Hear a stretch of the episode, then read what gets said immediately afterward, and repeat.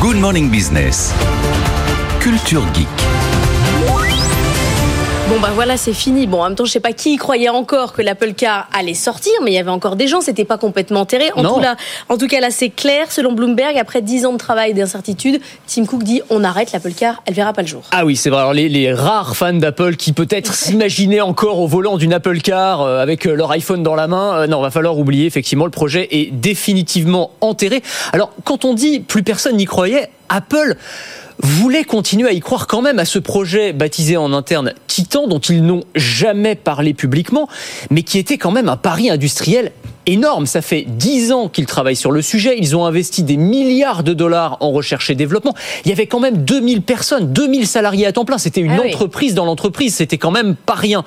Et au début, ce projet, il était extrêmement ambitieux. C'était donc une voiture électrique autonome, mais quand je dis autonome, c'est autonome de niveau 5, c'est-à-dire sans volant ni pédale, donc ce qui se fait de mieux, hein, le NEC plus ultra. Pour ceux qui nous regardent à la télé, les images qu'on voit derrière, ce ne sont évidemment pas des images officielles, ce sont des fantasmes de fans, oui. des concepts Il y a pas imaginés. officielle. Non, il y a zéro. Mais non, mais Apple n'a jamais, ne serait-ce que prononcé le mot Apple Car ou quoi que ce soit. Ça n'a jamais, ça a été complètement gardé secret. Mais Enfin, c'était un secret quand même de, de Polichinelle. Donc, ce projet très ambitieux au départ. Et puis, ils se sont rendus compte très rapidement que c'était un petit peu compliqué. Ils ont revu leurs ambitions à la baisse. Le projet, on le sait, avait euh, du plomb dans l'aile. Et puis, bah, finalement, euh, voilà, il, il passe, il passe à autre chose, quoi. Le sujet, c'est quand même qu'être constructeur de voitures, ça s'improvise pas. C'est exactement ça. C'est-à-dire qu'on dit souvent que euh, les voitures, c'est des smartphones sur roues. Et c'est vrai dans une certaine mesure, mais ça s'arrête pas là. Je veux dire, construire des voitures, ça reste un métier. C'est compliqué. Alors finalement, Apple avait cherché un partenaire industriel. On sait qu'ils avaient été en discussion avec Hyundai, notamment le coréen. Ça avait échoué finalement. C'était allé assez loin, hein, visiblement.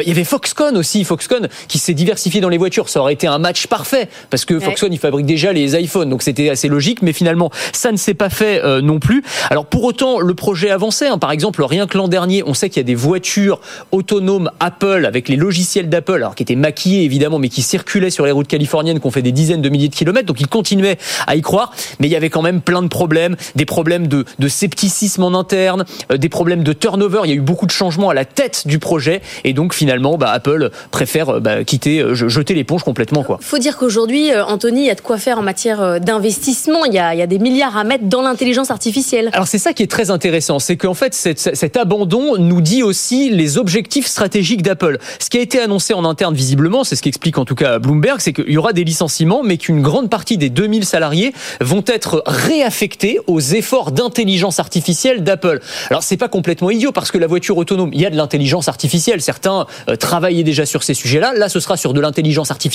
générative. On en parle tous les jours de cette bataille acharnée entre Google, Microsoft, OpenAI, Meta, Amazon. Mais il y a un grand absent quand même. C'est Apple. Son silence est assourdissant jusque-là. On sait qu'ils travaillent sur le sujet en interne. Ils ont euh, plusieurs projets. Ils ont euh, un modèle de langage qui s'appelle Ajax. Ils ont euh, un Apple GPT en interne qui est testé visiblement. Ils ont aussi un outil qui sert au SAV pour les salariés d'Apple Care, donc qui gère tous les problèmes qu'on a avec nos iPhones. Donc c'est un chat GPT qui sert au SAV euh, qui a été conçu spécifiquement par Apple. Mais tout ça, c'est vraiment en interne. Maintenant, on les attend publiquement. On sait, et Tim Cook l'a dit, il y aura des annonces probablement lors de la prochaine euh, WWDC, donc la conférence des développeurs au mois de juin. On attend clairement Apple au tournant. Et donc le fait qu'ils arrêtent la voiture Apple va leur permettre eh bien, de réaffecter euh, des ressources et d'être probablement 2000 plus performants. personnes, vous Bah, avez- 2000 personnes, c'est pas rien quand même. hein. C'est pas mal. Merci beaucoup.